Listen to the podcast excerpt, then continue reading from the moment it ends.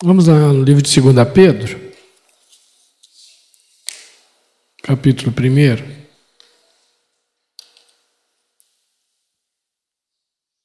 Eu vou ler para os irmãos, versículo 3 e 4.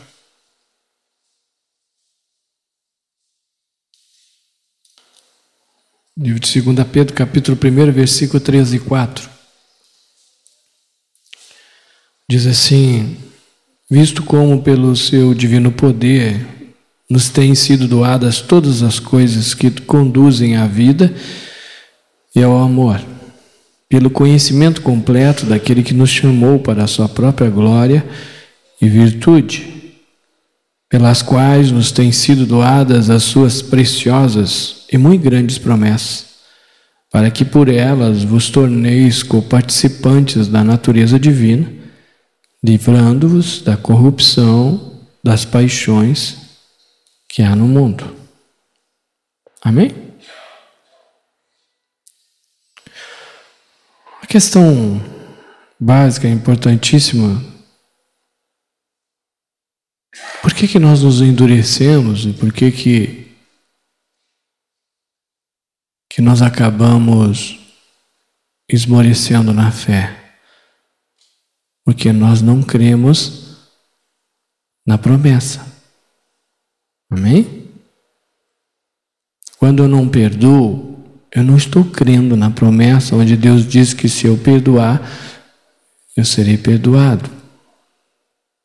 Toda palavra é uma promessa. E para que eu venha conforme essa passagem diz, primeiramente ser coparticipante do reino divino, eu tenho que crer nessa promessa. E quando eu creio nessa promessa, eu me torno coparticipante do reino divino. Consequentemente, é o que diz aqui, eu começo a me livrar das corrupções, das paixões do mundo. O que, que acontece? O que nos leva muitas vezes a nos endurecer, nos desmotivar, murmurarmos, é porque nós queremos atingir isso sem crer na promessa. Nós queremos um atalho. E Deus não permite atalhos. E quando eu tento, tento, eu não consigo. E eu não quero mudar o modo que eu estou tentando, isso me torna cada vez mais resistente, mais duro. Até um ponto que eu acabo sendo quebrado de repente, sem que haja cura, como foi, foi compartilhado, porque não tem como eu atingir algo agindo de uma forma natural. Porque nós temos uma promessa, mas nós temos também toda a determinação de como alcançarmos essa promessa. Então, todo o processo que nós passamos hoje como igreja, nós estamos hoje aqui, ou nós devemos estar aqui, porque nós cremos numa promessa. Essa tem que ser a motivação de estarmos aqui. E quando eu creio numa promessa, e nós sabemos que uma promessa, é algo que já está determinado, só que muitas vezes eu ainda não estou desfrutando dela nesse exato momento. Nós vemos vários exemplos, mas podemos pesar, pegar um exemplo, por exemplo, de uh, Jericó. Conhece lá o livro de Josué, capítulo 6? Vamos abrir lá? A destruição de Jericó. Já que nós estamos falando de dureza, de resistência, nós podemos usar as muralhas como um exemplo bem claro. Amém? E nós vamos ver o quanto crer na promessa é imprescindível para que nós venhamos alcançá-la. Eu só vou obedecer se eu crer naquilo que Deus está determinando, ou seja, eu creio que é aquilo que vai me edificar. Senão eu vou sempre me endurecer mais e mais. É por isso que eu resisto quando não aceito as coisas. E aqui nós vemos, e a, palavra diz que no versículo 1 do capítulo 6 do livro de Josué, que Jericó estava rigorosamente fechada por causa dos filhos de Israel, ninguém saía nem entrava. Então disse o Senhor a Josué: Olha, entreguei na tua mão Jericó, o seu rei e os seus valentes. Você vê que a primeira coisa que acontece aqui, irmãos, é uma promessa. Amém? Por quê? Porque tinha toda a circunstância, diz a palavra que o Senhor chamou e disse para Josué: Estou entregando nas tuas mãos. Isso aqui era o que? Uma promessa. Era uma promessa? Porque ainda não tinha tomado posse daquilo. Mas ele estava naquele exato momento recebendo uma promessa.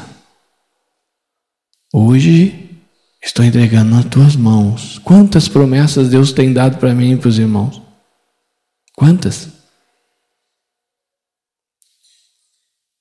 Então que se você não crer na promessa, você vai olhar para a cidade, vai ver ela do mesmo jeito que estava, ou de repente até pior, podia estar mais fechada ainda. E aí você vai começar a razoar e vai dizer: acho que não vai dar. Porque a gente sempre quer, que nem Tomé, a gente quer ver para crer. Se visse os muros desmoronando, sai todo mundo correndo para tomar posse, não era? Mas as coisas de Deus não são assim. Deus nos chama, nos dá uma promessa. E aí nós temos o crer na promessa ou não crer. Como se manifesta o crer ou não crer? Pela obediência daquilo que Deus determina depois que Ele dá a promessa. Amém? Então nós vemos aqui, eu não vou discorrer toda a passagem, os irmãos creio que conhecem, que não conhecem vão meditar. Mas você vai ver que logo depois Deus começou a dar várias determinações de como eles deveriam proceder para desfrutar da promessa. E você vê, irmão, irmãos, o quanto é importante a unidade, a ouvidoria de todos ouvirem a mesma coisa. Eu creio, que assim como tinha esse povo, assim como tem nós, mas os pensamentos vêm. Eu creio que tinha naquele momento alguns que até duvidavam e nem queriam fazer. Eu creio que tinha. Mas eles não se entregaram a esses pensamentos, essas vontades, porque uma coisa é você ter aquilo como manifestação da carne, brotar dentro de você. Outra coisa é você se entregar àquilo que brotou. Porque mesmo que tenha brotado algo, esse algo não tomou conta deles, não tomou o governo da vida deles, e tanto é que eles acabaram todos fazendo a mesma coisa. E é isso que nós temos que aprender. A não agir pelo que a gente acha, mas nós estarmos sempre fitando os nossos olhos na promessa, naquilo que Deus tem para nós. Porque se não for assim, nós não vamos a lugar nenhum. Mas hoje, mas amanhã vai chegar numa hora numa área que Deus vai mostrar o quanto nós somos duros e resistentes. Porque se Deus diz, e é uma promessa, todo que se humilhar será exaltado. Isso é uma promessa? Amém? No mundo tereis aflições, mas tem bom ânimo, eu venci o mundo. Isto é uma promessa.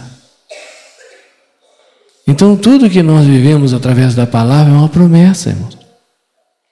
Então, nós temos que Buscar a fé para crer na promessa.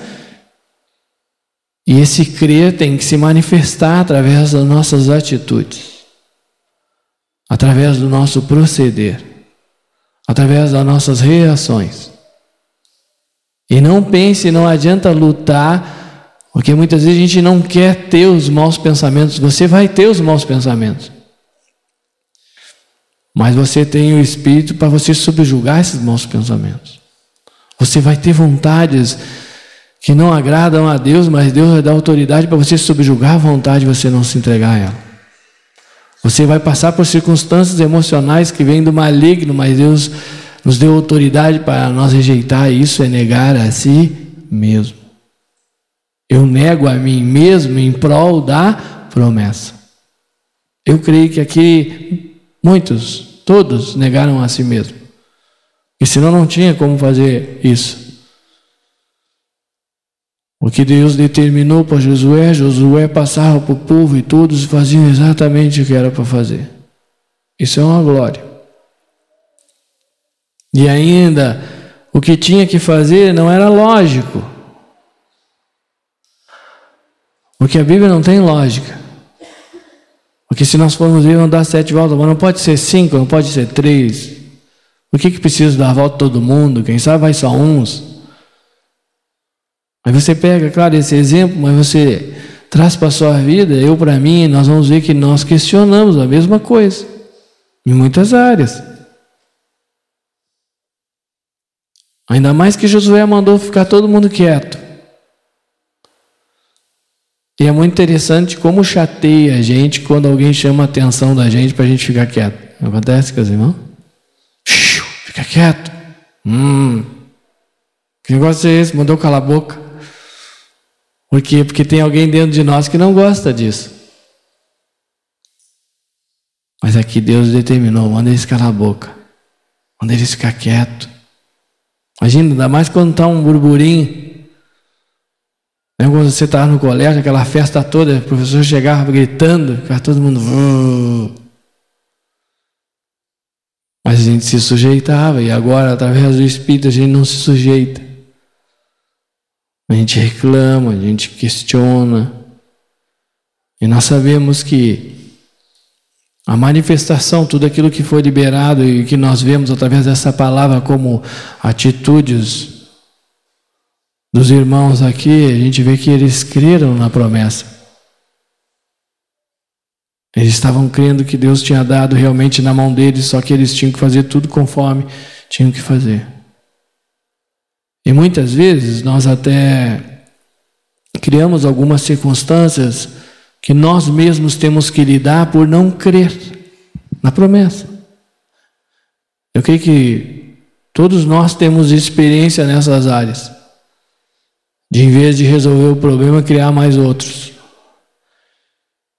Em vez de nos livrar das circunstâncias, ela fica pior. Mas isso também é amor de Deus. Isso também é Deus mostrando que a gente tem que crer na promessa. Lembra de Abraão com a promessa do filho? O que, que aconteceu no primeiro momento? No fundo, ele acabou cedendo a uma estratégia natural porque ele olhou naturalmente, ele olhava para ele, olhava para a mulher dizia: Nós somos velhos, não tem como. Quando nós olhamos para as circunstâncias, irmãos, e você pode estar passando alguma hoje que se você olhar, você vai dizer não tem como. Você nem acredita mais. Você até já se entregou e não quer nem falar destas coisas porque você já se desmotivou e esqueceu aquilo que Deus prometeu para você. Mas eu creio que Deus nos traz aqui para mostrar que a promessa dele é a mesma ontem, é a mesma hoje, vai ser sempre eternamente a mesma, porque ela não passa.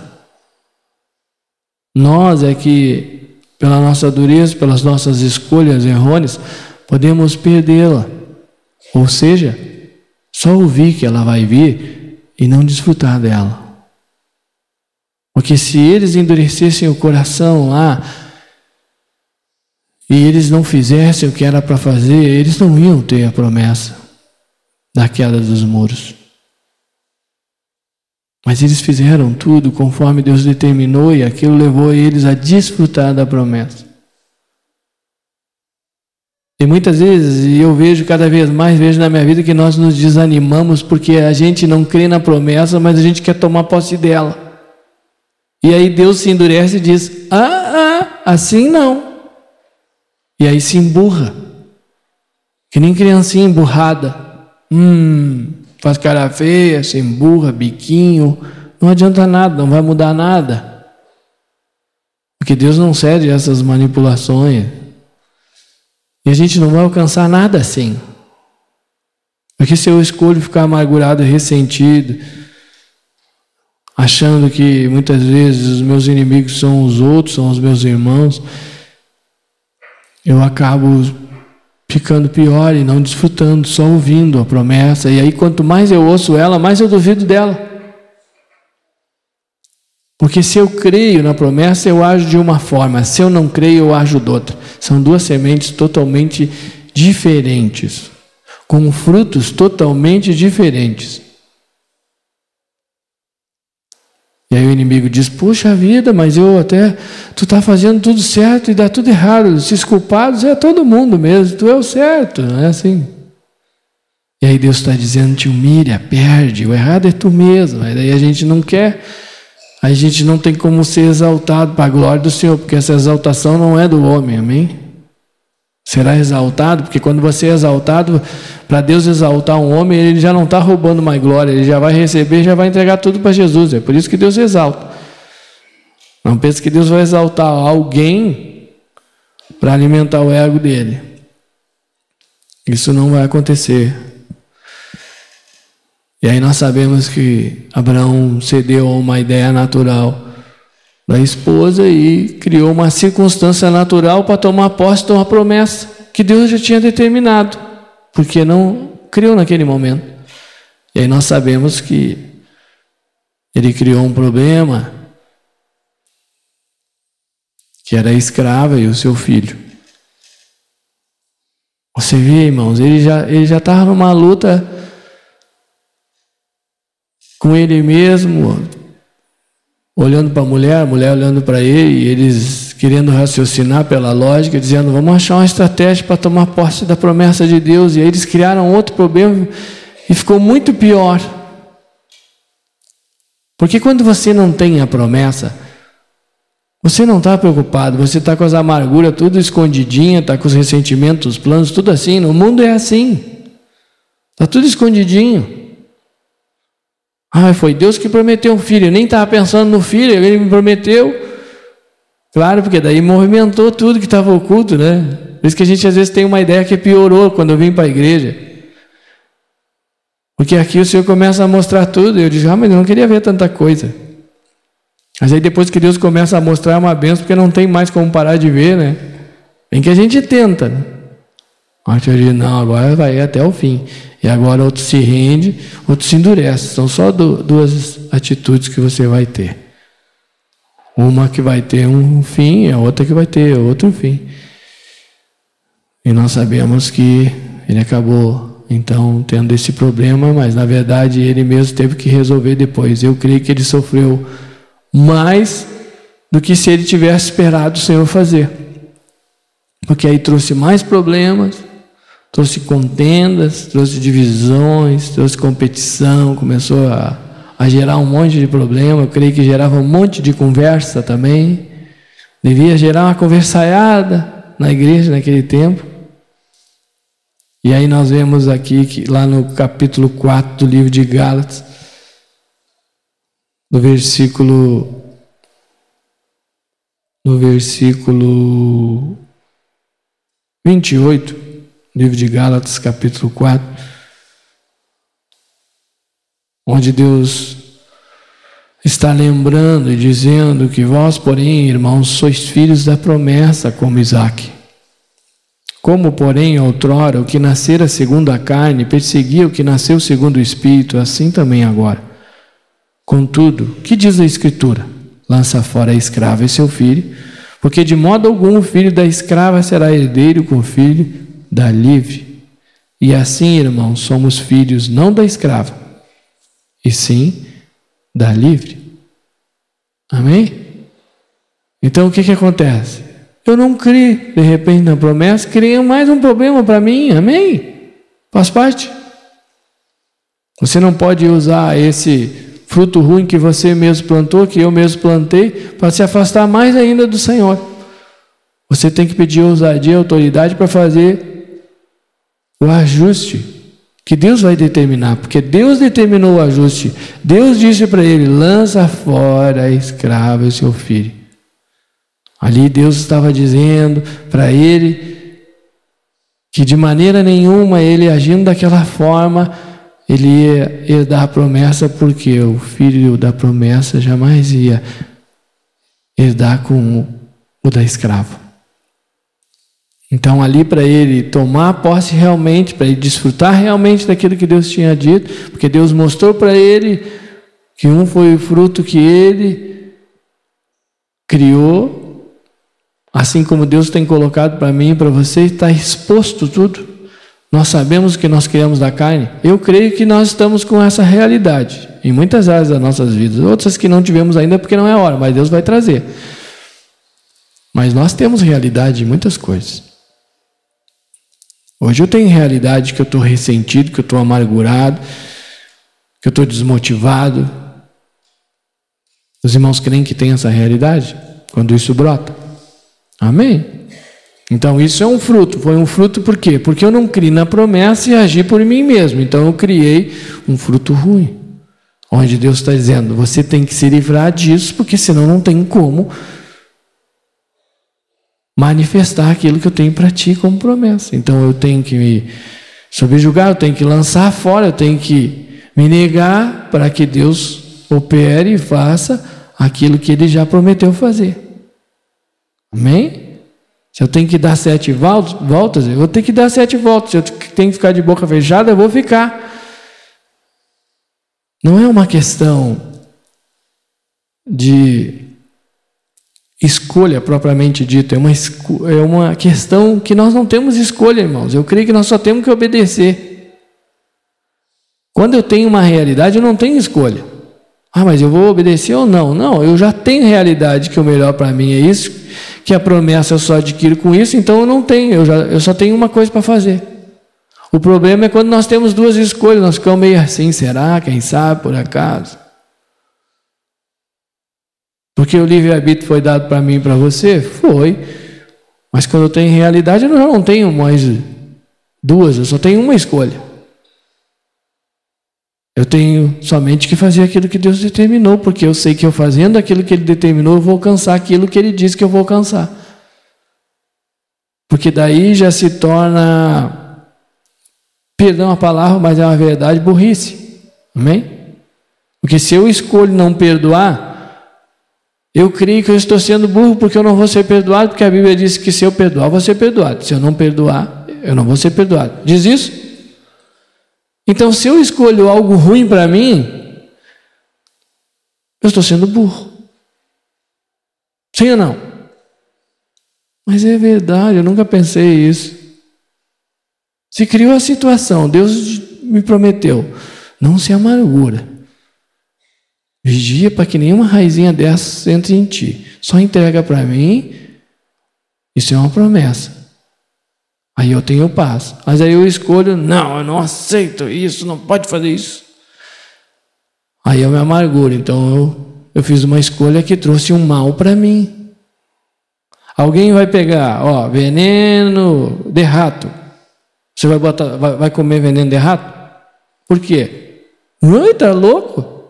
Eu não sou louco, porque isso eu sei que vai me matar, mas a gente come um monte de coisa que nos mata também. Por quê? Porque ela não é instantânea, a morte.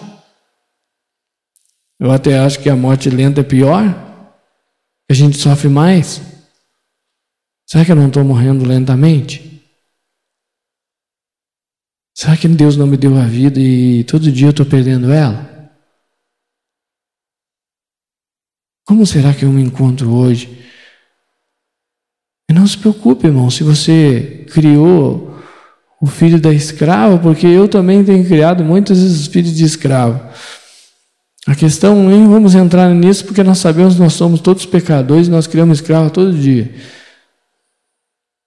A questão está em lançar fora isso. A questão está em nós reconhecer, nos humilhar dizer: Senhor, Ajusta essas coisas. Não quero mais fazer as coisas por mim mesmo, não quero mais sofrer dano porque eu estou sendo burro e escolhendo não desfrutar daquilo que tu já prometeu. Mas para isso, para que eu venha desfrutar disso, eu tenho que crer na promessa, eu me torno co-participante do reino de Deus e Consequentemente, eu vou me livrando da corrupção do mundo. Essas coisas vão saindo, eu vou largando. Larga isso, larga mais isso, larga o ressentimento, larga a amargura, larga a justiça própria, lança fora todas essas coisas. Isso tudo é escravo do seu filho. Porque a justiça própria, ela é a escrava, mas ela sempre tem um filho junto. Não é? Porque sempre traz frutos. E esses frutos, Deus está dizendo, jamais você vai desfrutar da promessa, tocar na promessa, ter realidade da promessa, se você escolher fazer assim. Então aí eu começo a ter uma realidade que eu só tenho uma escolha, que é obedecer. Porque a outra escolha, ela se torna burrice. E se eu não lidar bem assim como nós estamos falando mesmo, parece que eu não me dojo, não largo. Porque eu tenho que tomar um nojo da justiça própria para nunca mais pegar ela. Porque não adianta eu lançar fora e dizer, mas ah, tadinha. Não, pode voltar. Vamos fazer as pazes. Não. Quando Deus determina lançar fora, a gente não pega mais. Aí eu nunca mais volto a agir do jeito que eu agia. Agora se lança fora, pega de volta, lança, pega de volta. Vem na reunião, lança fora. Vai lá amanhã lá para cuidar das coisas naturais e já pega de volta. Mas não adianta. Lançar fora é saber que não tem como. Jamais estas coisas vão estar junto com a promessa que Deus determinou para mim e para você. Jamais mais. E quando eu tento mesclar elas, começa o desânimo, a murmuração, a inquietação, porque eu começo a olhar a muralha e digo: puxa vida, já demos uma volta e nada, nem rachou. Já demos seis voltas, ela não se mexeu. Mas Deus disse que era no que? Na sete? Por quê? Porque daí eu começo a agir pelo natural, eu não creio naquilo que Deus falou e, consequentemente, eu não desfruto.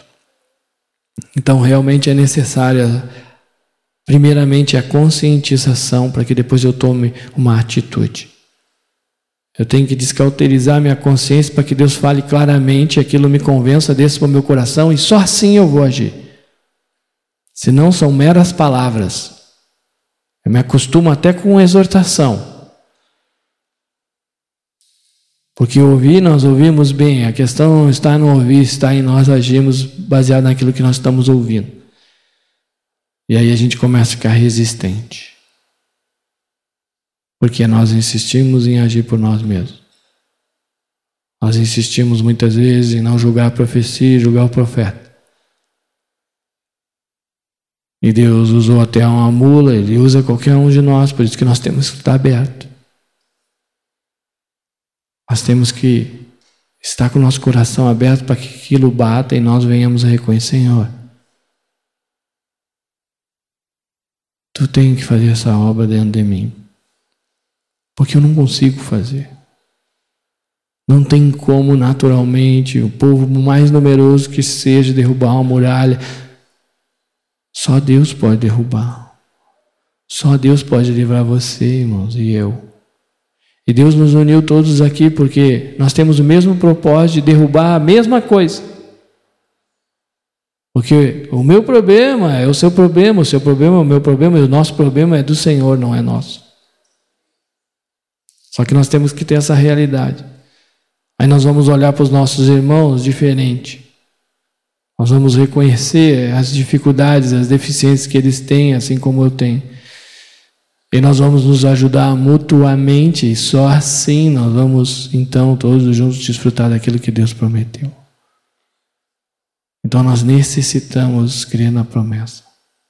Andarão dois juntos se não tiverem de acordo. Você gosta de umas coisas, eu gosto de outras. Você tem uma mania, eu tenho outras. Você tem um ministério, eu tenho outro. Mas todos nós queremos a mesma coisa. A manifestação pode ser diferente, um grita mais, um ri mais, um briga mais, um é mais fechado, mas todos nós temos que olhar a mesma coisa e nós não olhamos as outras. Porque quando nós cremos na promessa, nós olhamos para a promessa, nós não olhamos para essas coisas. E daí nós somos gerais nessas coisas e peculiares naquilo que nós temos que ser. Por isso que você não pode ter preferência e gostar desse, daquele, desse jeito ou do outro, porque tudo é Deus, através da sua multiforme graça. Nós temos sim que estar fixos e temos que estar peculiares naquilo que Deus tem como promessa para a minha vida e para a tua.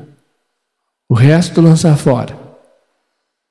Se eu não gosto do irmão, eu tenho que lançar fora e dizer: Senhor, me dá o teu amor, porque eu não consigo. E com certeza eu não, eu não vou ter como gostar, porque é só Jesus que gosta de todos. Até daqueles que matavam ele, ele manifestou o amor dele, pedindo para o Pai perdoar eles, porque eles não sabiam o que faziam. Então você vê que eu e você estamos aptos e Deus nos deu essa promessa que nós podemos sim manifestar o perdão independente da circunstância. Isso é uma promessa. Mas se você pensar, você já não perdoa. Sim ou não? Então realmente é um ato de obediência, independente daquilo que eu estou pensando, tendo vontade ou manifestando emocionalmente. É uma atitude, uma decisão. E essa decisão de crer na promessa eu e você temos que ter. Toda vez que vier uma circunstância que queira desviar você daquilo, você tem que retomar, você tem que se humilhar, você tem que clamar, tem que orar, Deus, Senhor, me ajuda. Me tira dessa estratégia maligna de me tirar do teu propósito, me coloca no prumo. Eu não quero olhar nada, eu quero olhar só a ti. Nós temos que resistir a essas coisas. E só assim nós vamos então desfrutar daquilo que Deus tem. Porque Deus já disse, diz na Sua palavra, que eu e você não somos filhos da escrava. Nós somos filhos da promessa, nós somos chamados sim para manifestar a glória de Deus nas nossas vidas e através da vida de cada um de nós. Isso é uma promessa. Agora nós temos que decidir o que nós vamos fazer com a promessa que nós recebemos. Deus é bom.